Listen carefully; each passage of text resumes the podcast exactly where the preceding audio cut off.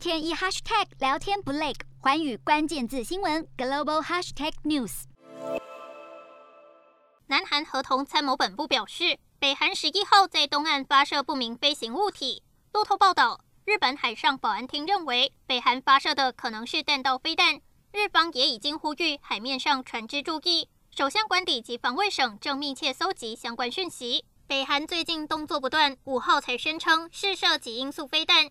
对此，哈佛大学甘乃迪政府学院南韩工作小组主任朴约翰十号表示，北韩是在试图拉高自己的谈判地位。朴约翰提到，新的一年开始，北韩进行这类试射活动，企图重回镁光灯焦点，可以追溯至二零一九年二月，金正恩与川普之间最后一次重大峰会。从这一角度来看，北韩正在增强能力。期望在谈判中占据更有利的地位。他也表示，如果北韩要增加极音速飞弹能力，北韩的核武库将变得更强大。如何应对将是美方的重大挑战。日韩焦点全面掌握，东亚局势全球关注。我是主播刘以晴，全新节目《寰宇看东亚》，锁定每周四晚间九点，《寰宇新闻》MOD 五零一中加八五开破二二二，以及晚间十点，《寰宇新闻》YouTube 频道播出。